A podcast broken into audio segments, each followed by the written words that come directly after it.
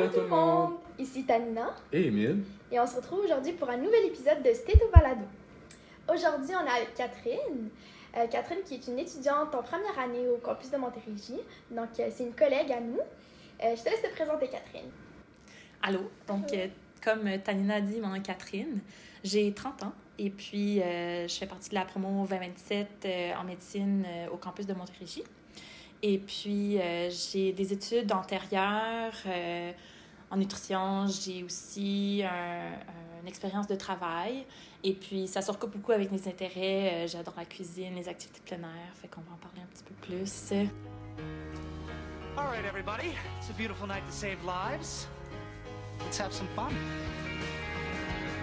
Euh, justement, avant qu'on embarque dans le vif du sujet, est-ce que tu veux nous parler un peu euh, de ton parcours personnel, académique? euh, si on retourne comme au début, début, là, comment Mhm. est-ce que ça, tout ça a commencé? OK. Oui, donc j'ai commencé secondaire, euh, cégep et bac un après l'autre, à peu près. J'ai fait mon cégep à John Abbott en sciences de la nature et mon bac à McGill en nutrition. Ensuite, euh, ben, quand j'ai fini mon bac, euh, je voulais partir un peu à l'aventure. Et j'ai fait un voyage de vélo à travers le Canada. Et c'est comme ça que j'ai trouvé le monde du vélo et du plein air. Et je suis devenue guide à travers cette expérience-là. Donc, c'était pas du tout dans les plans euh, de ma vie à ce moment-là, mais j'ai fait ça pendant euh, quelques années. Tu es devenue guide de quoi exactement? Oui, donc euh, c'était guide de, de plein air, de voyage. Donc, euh, j'accompagnais des groupes de personnes qui faisaient un trajet, mettons, de une semaine de vélo euh, en France. Donc, c'est moi qui s'occupais de la logistique et les accompagnais dans ces, ces trajets-là. Et je travaillais pour des compagnies qui, qui nous envoyaient faire ça. À l'international.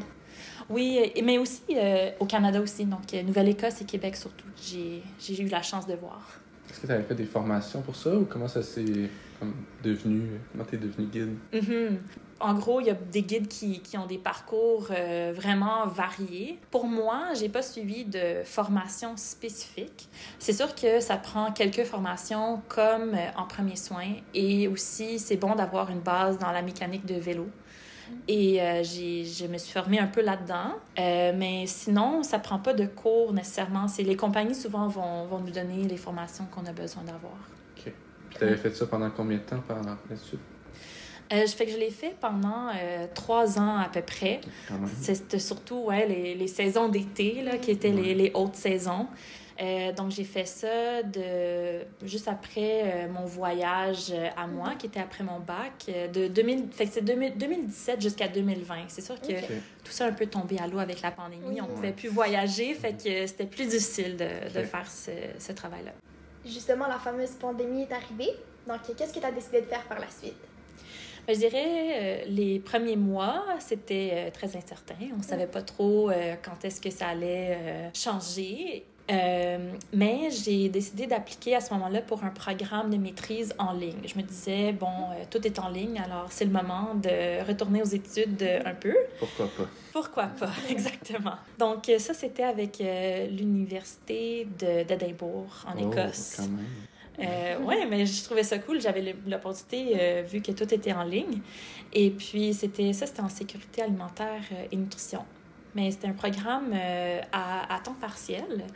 Donc, euh, ben, quand on a vu que la pandémie, euh, que ça allait prendre un peu plus de temps avant que ça, ça soit résolu, j'ai aussi commencé à travailler dans une clinique spécialisée en troubles alimentaires en tant que nutritionniste. Fait que finalement, je suis comme retournée à mon domaine d'études Ouais. euh, du bac. Donc tu manageais un peu les deux en même temps, c'est ça? Ben c'est ça, fait que je travaillais quand même euh, à temps plein. Et puis le programme que j'avais choisi euh, avec l'Université d'Édimbourg en ligne, c'était aussi un programme à temps partiel et très flexible. Donc euh, je pouvais faire mes travaux le soir, la fin de semaine. Difficile des fois aussi d'avoir un équilibre, Ouais. mais on y arrive. Ouais. Ouais. Et justement, avec ce fameux parcours, c'était quand même plusieurs années. Mhm. Et euh, là, tu te retrouves justement en médecine. Est-ce qu'il y a eu un déclic? Pourquoi finalement? Mhm. Fait que euh, je dirais que je pourrais pas cibler un moment clé qui m'a fait changer euh, de parcours ou changer de- d'idée, mais c'était surtout plusieurs, euh, plusieurs moments, plusieurs échanges euh, au fil des années. Et, et beaucoup euh, l'emploi que j'avais à la clinique en troubles alimentaires où j'ai vraiment aimé le contact que j'ai eu avec les patients, mais aussi le travail avec mes collègues et euh, aussi avec une médecin qui, qui travaillait là. C'était comme un, un, un, modèle de rôle très positif et puis euh, je voyais comment moi je pouvais évoluer en tant que personne et en tant que professionnelle. Je comprends. Mm -hmm. Et juste pour rebondir sur ça, pourquoi justement tu n'avais pas choisi la médecine à la base avant la nutrition? Est-ce qu'il y avait quelque chose qui t'avait plus orienté vers la nutrition à ce moment-là? Mm -hmm. Ben, j'ai toujours euh, aimé mes cours euh, en sciences. Et puis, depuis un jeune âge aussi, j'aimais cuisiner, euh, faire des gâteaux chez mes parents. fait que c'était comme une combinaison parfaite de ces deux intérêts-là. Puis aussi, c'était un choix euh, conscient aussi de, de, vouloir plus explorer euh, les notions de prévention. Euh, je me voyais aussi pas travailler dans un hôpital. le milieu m'attirait pas. Puis je pensais que, bon, si je vais faire médecine, là, je vais, je vais devoir faire ça. C'est vrai aussi, là. mais on peut pas s'en passer. Mais je pense que ma vision aussi et, et, mon niveau de confort avec ça a changé aussi au fil des années. Je comprends. Donc, mm -hmm. pour toi, c'est la suite logique, finalement, après la nutrition d'élargir encore plus oui. tes, tes, fameux horizons mm -hmm. et entrer en médecine. Parfait. Si on parle de, de, la médecine, justement, plus en général, est-ce que, mm -hmm. ben, comment ton parcours euh, a pu influencer ta vision de la médecine? Fait que ça, je trouve que c'est une question à laquelle je réfléchis encore beaucoup.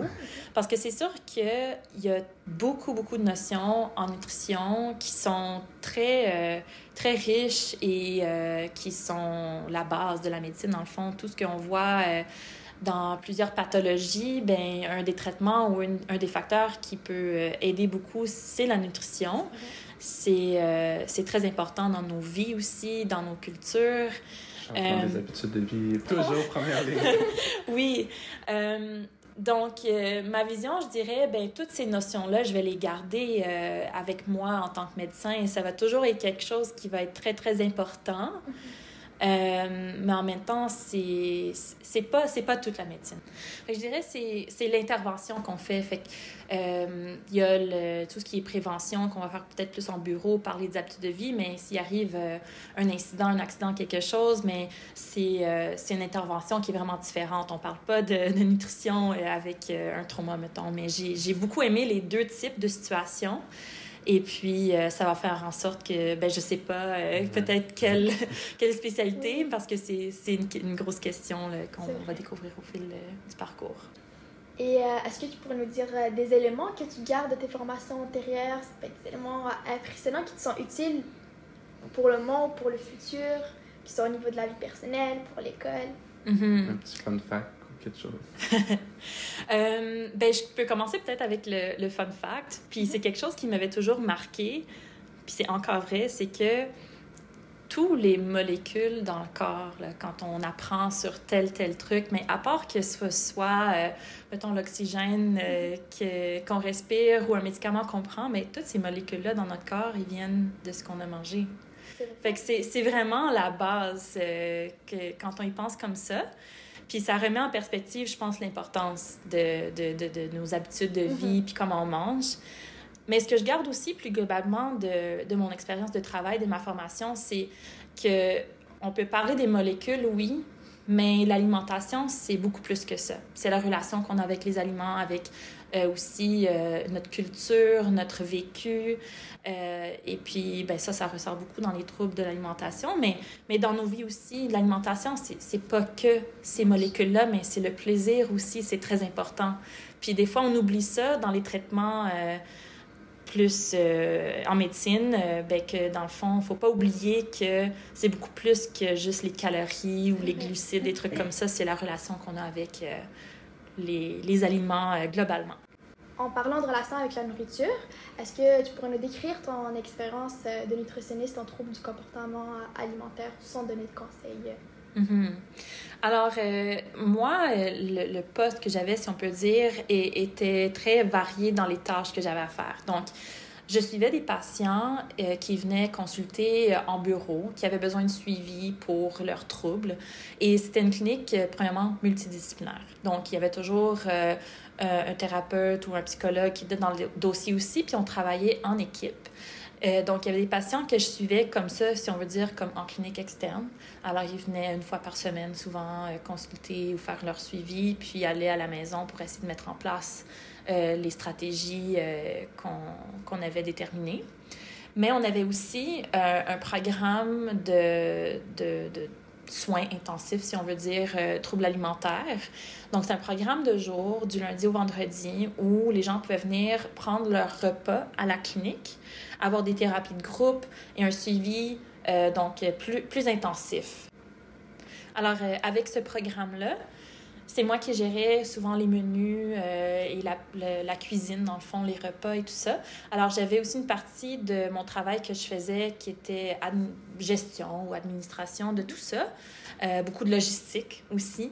Euh, et puis, j'aimais beaucoup ce- cette variété-là. donc, plus clinique, mais aussi gestion, administration. Puis est-ce que vous aviez comme un médecin aussi à la clinique qui faisait partie de votre équipe euh, multidisciplinaire? Oui, on avait une médecin euh, qui travaillait avec nous euh, une journée par semaine. Et puis, c'est justement elle que j'ai trouvée Ouais, euh, super inspirante euh, et que, qui a finalement été euh, une des personnes clés dans ma réflexion. Et comme tu le disais tout à l'heure, la nutrition, c'est quelque chose de très intime qui, qui relève de plusieurs sphères de la vie. C'est pas juste manger, comme tu l'as très bien dit. Mhm. Est-ce que dans le fait de côtoyer des patients et des gens qui souffrent de TCA, est-ce que tu avais l'impression qu'il y avait une relation spéciale qui se créait avec eux? Donc, oui, je dirais, euh, premièrement parce que, comme j'ai mentionné, on a des, des patients souvent qu'on suit chaque semaine et euh, les, ben, les patients aussi qui venaient chaque jour. Alors, euh, on les voyait souvent euh, et puis aussi pas que dans des moments euh, de suivi clinique, euh, surtout ceux qui, participaient à des repas, mais on avait des conversations aussi sur plein d'autres sphères de la vie ou de, différents thèmes. Et puis, oui, dans le fond, on, apprend à connaître des gens sur un autre plan que, mettons, pendant une hospitalisation ou des patients qu'on va suivre beaucoup moins fréquemment. Euh, et puis, euh, ça en demande beaucoup des fois, mais on se rappelle des fois pourquoi on est là quand on Ouais. voit des gens évoluer euh, dans leur parcours parce qu'on les suit de très très près, alors on voit les changements d'un jour à l'autre. Est-ce que ça serait quelque chose que tu aimerais comme retrouver plus tard dans ta pratique aussi? ou- Ben, je pense que ça serait bien. Ouais. C'était quand même un milieu particulier où, où, où j'ai travaillé, puis c'est pas comme ça dans toutes les spécialités. Mais je pense que le suivi sur le long terme est quelque chose qui est euh, vraiment euh, valorisant et Ouais, ouais. puis euh, Gratifiant. gratifiant aussi. C'est vrai. Bon, mais maintenant, on a vu comme un peu plus le, le suivi à long terme, c'était comment les soins euh, à la clinique et tout. Mais si on fait un lien avec le, le Wilderness First Aid, euh, est-ce que, qui est comme une prise en charge plus euh, en aigu, si on peut dire, est-ce que tu pourrais développer un peu là-dessus?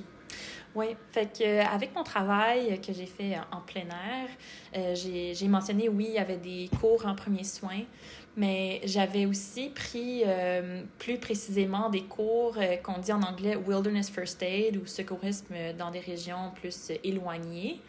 Et puis, oui, j'ai j'ai dû intervenir dans des situations d'accidents de route, par exemple, ou des, des moments un peu plus aigus. Et puis, à travers ces expériences-là, ben, moi-même, moi, j'ai réalisé que je, je réagissais assez bien dans ces situations-là. Euh, mais aussi, c'est comme une autre perspective de, de la, des premiers soins et de la médecine parce que, dans le fond, on se ramasse dans des situations où on a peu de ressources, peu d'équipements, où euh, il faut être très, très créatif et euh, penser aux enjeux que des fois, on ne peut pas appeler une ambulance tout de suite. Il faut quand même pouvoir gérer la situation euh, avant que les premiers soins vont arriver peut-être un peu plus tard. Et puis, euh, j'ai aimé cette, euh, cet aspect-là de penser un peu plus dans ces termes-là. Faire avec le strict minimum un peu, genre. Puis... Mhm. Donc, il faut vraiment être débrouillard, Ouais, créatif, euh, bien gérer le stress aussi, Ouais. parce que ça peut être des situations, bon, euh, très euh, stressantes où on aurait l'habitude de, de- d'appeler tout de suite aux urgences, faire une intervention. Mais là, il faut quand même gérer le- la situation un peu plus sur, euh, sur le long terme et, et nous-mêmes rester calmes dans le moment. Et est-ce que tu as une situation qui te vient en tête, un événement que tu as vécu justement dans cette phase aiguë? Mhm. Peut-être un événement justement en plus qui t'aurait comme poussé vers la médecine aussi, qui t'a fait genre, ah, ça, ça pourrait peut-être être quelque chose qui me tente plus tard là, sur le long terme dans ma vie professionnelle. Mhm. Ben, je dirais que la, la situation à laquelle qui me vient en tête tout de suite, euh, c'était justement un, un accident de route, mais quelqu'un qui était euh, sur un vélo, dans le fond, qui, a débarqué de son vélo, qui s'est frappé la tête, euh, son, casque était pété. Euh, donc, euh, lui, quand je suis arrivée, euh, c'était, il y avait une commotion cérébrale. Bref, il était vraiment confus, pas orienté. Euh, et puis, euh, son conjoint était présent aussi. Euh, là, c'était une situation qui n'était pas nécessairement euh, dans des régions éloignées. On a quand même pu appeler euh, les ambulanciers. Où à ce moment-là? hein? Ça, c'était en Nouvelle-Écosse, mais quand même dans une région rurale de la Nouvelle-Écosse. Mais le conjoint qui était présent a aussi eu un choc, donc qui commençait à faire, une, une crise de panique qu'il fallait gérer en même temps. Fait que ça, c'était quelque chose où justement j'ai réagi, j'ai bien réagi dans le moment et j'ai vu comment la formation que j'avais eue m'avait bien préparée pour gérer ce type de situation. Euh, je dirais que dans, dans les cours, on pense peut-être plus à des régions comme euh, dans les montagnes. euh, donc, j'ai j'ai heureusement pas eu d'accident dans des situations où on était un peu mal pris. Mais celle-là me, me vient en tête et ça m'a marqué parce que oui, on, a eu, on a su bien gérer la situation, puis finalement, bon, les, personnes ont bien survécu à, l'événement. C'est quoi les émotions que tu ressentais à ce moment-là, justement, de faire face à quelqu'un qui est en souffrance, on peut le dire? Mhm. C'est- C'est quoi les émotions que ça te procure? Euh, ben, premièrement, je pense qu'on on va dans un mode euh, automatique. Dans le moment, on n'a pas le temps à penser euh, aux émotions. On est en Mhm. mode action. Et c'est plus par après. Puis je te dirais, je retiens de, des fois où j'ai dû gérer des situations, c'est que dans le moment, on a euh, l'adrénaline là, qui, Oui. qui, qui nous pousse et puis qui nous permet d'agir vite. Et puis, c'est peut-être plus euh, à la fin de la journée qu'il faut prendre soin de soi-même parce que là, c'est comme on retombe de cette adrénaline et puis on est fatigué. Puis on- c'est là qu'on qu'on réalise Ah, wow, j'ai- j'ai j'ai vraiment dû intervenir dans une situation assez euh, urgente. euh, même si on n'a pas nécessairement toutes les habiletés. Dans le moment, mais si on est quand même capable de- d'aider ou être un soutien euh, dans le moment, je pense que on peut quand même être fier de nous, même dans des situations euh, pas évidentes et pas faciles. C'est comme l'impact puis la gratification, je suis sûrement Mhm. familier avec ça. Et euh, tu me disais justement que parfois en fin de journée, tout ça retombe, ça peut être très dur sur le moral, j'imagine. Est-ce que justement pour t'en sortir, tu as fait quand même plusieurs années de ça, donc j'imagine que tu as réussi à trouver un certain équilibre entre ces, ces émotions fortes et le fait de décompresser. Est-ce que tu veux nous dire justement c'est quoi tes, tes recettes magiques pour l'équilibre de vie, le fameux équilibre de vie? Oui, mais ça, ça va être très, très individuel, mais je dirais ce qui fonctionne pour moi, c'est, euh, ben, j'aime bien cuisiner, me faire un bon repas à la fin de la journée, euh, en parler avec mes proches aussi. Euh, des fois aussi, c'est de prendre des moments pour moi-même. Euh, J'adore voyager, puis même avoir des moments plus seul, voyager seul. Fait qu'il n'y a pas de, de recette magique, je dirais, ou c'est la question qu'on va tous avoir pour le reste de nos jours. Exactement. Mais j'aime ça essayer différentes choses, prendre du temps pour moi, prendre soin de moi. Ça ça aide vraiment. Est-ce que tu fais encore du vélo? Oui. Ouais. Mais en fait, justement, je venais au campus euh, à vélo euh, jusqu'au moment où il faisait un peu trop froid puis qu'il y avait de la neige. Fait que j'adore faire du vélo euh, dans mes temps libres juste pour me promener, mais aussi maintenant pour, euh, pour faire mes trajets entre chez moi pour aller au campus. C'est un petit 13 km aller-retour. euh, Et présentement, avec le, le- le nouveau parcours en médecine et tout, est-ce que l'équilibre de vie est, toujours, est toujours d'actualité? Oui, absolument. Je pense que pour moi, c'est primordial Ouais. presque. Euh, de quand même rester active, de, de continuer à, à faire de l'activité physique, euh, comme euh, l'escalade aussi, que j'aime beaucoup. Euh, cuisiner surtout, ça c'est un de mes tops, de me faire moi-même beaucoup de repas à la maison. C'est un plaisir, mais en même temps, je pense qu'il faut prendre soin de nos corps euh, et bien dormir aussi, ça, ça, ça c'en est une. Donc, des fois, je vais, je vais prioriser quand même ça euh, au, au lieu des, des études, mettons, parce que on va quand même réussir. Je pense que c'est important, oui, mais il faut prendre soin de soi. Comme si on si on fait pas ça, on sera pas euh, des bons médecins non plus. Raison. Mhm. Donc finalement, tu as su garder cette euh, passion pour la nutrition à travers euh, ta diète, euh, la préparation des repas et cette passion pour le vélo à travers tes, tes, études en médecine, du moins le début des études en médecine. On espère que ça va rester comme ça. ben, c'est ça. Première session, oui. On verra pour la suite des choses. Peut-être que ça ne sera pas toujours comme ça. C'est sûr que des fois, il y a des moments où il faut plus euh, étudier ou plus travailler, mais on va voir. Euh, globalement, oui, l'équilibre est super important, puis ça va varier avec euh, les moments. C'est une quête finalement de toute une vie, mm -hmm. oui. oui. Euh, puis si on retourne un peu là, au départ, euh, qu'est-ce qui t'a poussé comme à... Ben, qu'est-ce qui t'a poussé à retourner aux études, ouais? Ben, retourner aux études, ouais. Fait que ben, je faisais ce programme en ligne-là, je travaillais. Il y avait une partie de moi que je disais, bon, ben là, est-ce que c'est quelque chose que je voudrais réellement faire? Euh, j'ai plus appliqué avec la pensée de, ben, je vais voir premièrement si je rentre. On comprend que c'est quand même un, un, un, programme qui est très contingenté, pas tout le monde rentre, c'est difficile. Fait que euh, on savait, on sait même pas que c'est garanti qu'on va rentrer. Et du coup, tu es rentré du marché du travail ou du côté universitaire, du contingent universitaire? Oui, fait que pour Sherbrooke, j'ai appliqué avec, euh, dans le contingent marché du travail. Et euh, je me disais, ben, je vais voir si je rentre, premièrement.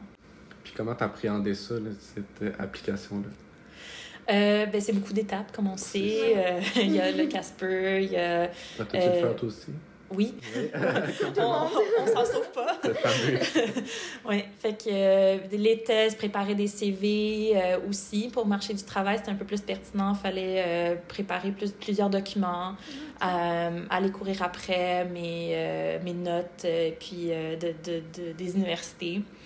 mais j'ai vu ça comme une expérience en soi. Puis je ne m'attardais pas nécessairement sur le résultat de est-ce que je rentre ou je rentre pas. Euh, puis je me disais, ben, si je rentre pas, c'est pas, pas grave, je vais continuer à, à faire mon travail parce que j'aimais quand même ça. J'allais continuer dans, dans mon emploi à la clinique, euh, peut-être penser à mes affaires, peut-être appliquer une autre fois. Mais finalement, j'ai été acceptée, alors je suis là. Ben oui. oui. Moi, j'ai une question euh, personnelle. Je me Mhm. dis qu'il y a sûrement d'autres personnes qui se la posent aussi. Mhm. Mais moi, je trouve que personnellement, on a comme. Moi, j'ai, on a commencé à 19 ans euh, la médecine au Ouais. Tanina. Mhm. Puis je me dis, tu sais, je vais finir dans fin vingtaine. Mhm. Et je trouve ça quand même euh, Loin. dé- décourageant, loin, loin, un peu, si on peut dire. Fait que je me demandais comment est-ce que toi, tu, tu vois ça. C'est quoi ta vision par rapport à ça? Mais je dirais que de, pour l'avoir vécu, la perspective change un peu avec l'expérience et l'âge. Euh, parce que quand, quand je faisais mon bac en nutrition, premièrement, mon programme, c'était un programme de trois, ans et- trois ans et demi. Alors, je voyais tous mes amis qui finissaient en trois ans leur bac, qui passaient tout de suite la maîtrise, puis là, ah, moi, une session de plus, ça, ça va me retarder dans mes choses. Mais c'est pas vrai. Puis les années, ils vont passer de toute façon. Qu'on fasse médecine ou qu'on fasse autre chose, on va avoir un jour 30 ans, 40 ans, 50 ans. Fait qu'on est mieux de faire ce qu'on a envie de faire. Puis il n'y a pas de, de formule qu'il faut suivre euh, dans la vie. Et c'est quoi qui t'a donné ce courage, cette motivation de te relancer encore dans des études? Donc, je pense que aussi, on voit à travers la vie des gens qui, qui, qui font plein de choses différentes, qui ont des parcours différents. Euh, mais j'avais aussi euh, des modèles de rôle avec mes, mes parents, mes deux parents en fait, qui ont soit changé de carrière ou retourné aux études dans leur trentaine après ma naissance. Fait que euh, ma mère, en fait, qui a fait une maîtrise quand j'avais 2-3 ans. Mon père qui a parti son propre entreprise aussi pendant ces années-là. Alors, euh, j'ai toujours grandi avec euh, deux personnes dans ma vie avec qui je suis proche qui, qui ont fait complètement autre chose dans leur vingtaine, qui ont changé de carrière.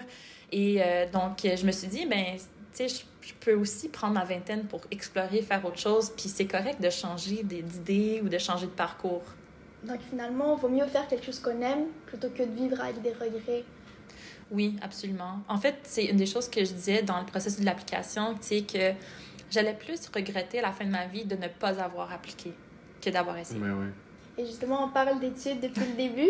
Si on se projette un petit peu plus loin, est-ce que tu as déjà des, des, des objectifs, des idées en tête de ce que tu veux faire plus tard? On a parlé du fait que tu aimais beaucoup le suivi à long terme, mais Mhm. aussi le aigu. Est-ce que Mhm. tu arrives à te retrouver là-dedans et à te projeter dans une spécialité future, par exemple? Bien, c'est sûr que c'est la question qu'on se pose tous euh, Mhm. au, au long du parcours. Puis comme on sait, il y a des personnes qui ont peut-être une idée vraiment plus claire, d'autres qui vont changer d'idée mille fois. Moi, je sais pas. J'ai pas une spécialité qui me vient en tête. L'exemple que je donne souvent, c'est que ben, je me vois moins dans une spécialité qui va être euh, très spécifique, comme l'ophtalmo, dermato, qui touche vraiment moins à la nutrition, versus d'autres spécialités qui touchent vraiment plus à la nutrition, qui rejoignent euh, différentes euh, situations, mais comme les suivis longitudinales versus aigus. Fait que je sais pas, mais je- j'essaie de rester vraiment ouverte à toutes les expériences. Puis je sais qu'il y a beaucoup de profs puis, qui nous disent ça, là, de- Oui. d'essayer plein de choses, mais je pense que c'est vraiment vrai. Je pense que c'est un bon point, surtout à l'externe aussi. Il y en a beaucoup qui se ferment les barrières, là, alors que je Mhm. pense que justement, c'est en expérimentant des fois qu'il peut arriver des surprises, puis des... on peut tomber en amour avec un sujet qu'on s'attendait vraiment pas. Là. Exactement. Puis même si c'est pour euh, confirmer qu'on n'aime pas quelque chose, on va quand même retenir des notions qui vont être importantes parce que si on va rencontrer un patient qui a quelque chose qui est dans ce domaine-là, mais on, on va comprendre ce que c'est même si on fait pas ces suivis-là à chaque jour. Et on voit justement avec ton expérience, ton passé, que tu es quelqu'un de très ouvert d'esprit, qui aime expérimenter, peu importe euh, ce que ce soit. Donc, euh, je comprends tout à fait que tu n'as pas encore une idée précise et je crois que c'est tout à fait normal et au contraire, c'est mieux justement de toujours garder ces portes ouvertes-là parce qu'il y a toujours mieux qui nous attend finalement. Moi, je pense que oui. Ouais. Mais là, toi, Tanina, t'as-tu euh, une idée là, si on retourne la question sur nous? Oui. Moi, j'ai une petite idée. Moi, j'aime beaucoup la neurologie. Que c'est depuis justement qu'on a fait notre bloc euh, de neuro que je suis tombée en amour, on va dire, avec cette, cette spécialité. Mais comme tu l'as très bien dit, je suis ouverte tellement à tout que on verra ce que le futur me réserve finalement. Ouais. Toi, Emile? Eh ben, pour ma part, je suis conscient aussi qu'il faut que je me, je me garde les portes ouvertes, mais je crois quand même qu'il y a un certain euh, type de personnes, je sais pas, je sais qu'il y a des opinions euh, divergentes par rapport à ça, mais euh, je pense qu'il y a un type déjà. Je, je sais déjà un peu qu'est-ce que j'aime pas aussi, fait que je sais qu'il y a un type de plus médicus, un type plus chi- chirurgicus. Moi, je crois être un peu plus chirurgicus, mais euh, c'est ça, ça se limite pas mal à ça dans, dans ma tête présentement. Fait que je suis assez comme ouvert aux spécialités chirurgicales, mais je me limite en même temps un peu à ce genre de spécialité. Euh, même si à l'extérieur, je vais- c'est sûr que je vais essayer de me forcer de. J'aurai pas, ouais, pas le choix de toute façon, mais c'est sûr que je vais explorer puis profiter de mes autres occasions aussi euh, pendant l'externat pour euh, ben, découvrir d'autres choses euh, si jamais. Mhm, On va voir un peu de tout. Puis si je vous pose euh, une question maintenant, est-ce que vous avez déjà changé d'idée pour la spécialité depuis la première année? Ah, C'est une bonne question.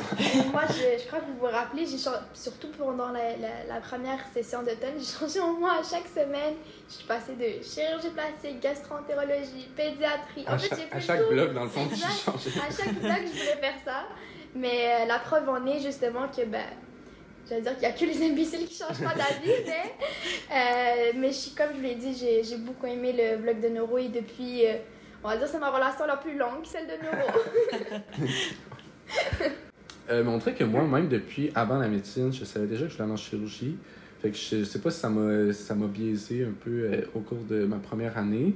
Sinon, je sais que moi aussi, un peu comme Tanina, à chaque bloc, je trouvais tout le temps quelque chose que j'aimais. Mais c'est ça, au fur et à mesure qu'on avançait, ça changeait tout le temps. Je me rappelle que j'avais beaucoup aimé gastro. Puis jusqu'à temps qu'on fasse euh, 114, fait qu'il était ortho, j'avais vraiment euh, beaucoup aimé ça. Puis je pense que ça, ça a été euh, ma relation la plus longue aussi. Fait que ça allait durer euh, ben, pas mal tout le restant de mon- ma première année. Euh, même si au final, j'avais tout le temps d'autres spécialités chirurgicales qui m'intéressaient. Puis euh, ben, je te dirais que maintenant, ça, je sais pas si ça m'intéresse un peu moins, mais j'ai comme découvert d'autres spécialités chirurgicales en faisant euh, des stages d'observation, en faisant mes propres recherches personnelles aussi. Fait que euh, non, toujours euh, un peu indécis, mais toujours dans la branche chirurgicale. Euh, moi, je, me- je voulais vous demander justement si, on va dire, on- la médecine n'existe plus. C'est quoi le métier que vous aurez voulu faire? On commence par ta Catherine. Mais là, je dirais premièrement, euh, j'étais déjà nutritionniste, donc si la médecine n'existait pas du tout, ben j'aurais probablement trouvé euh, un autre, euh, profession, une autre profession ou dans les soins de santé.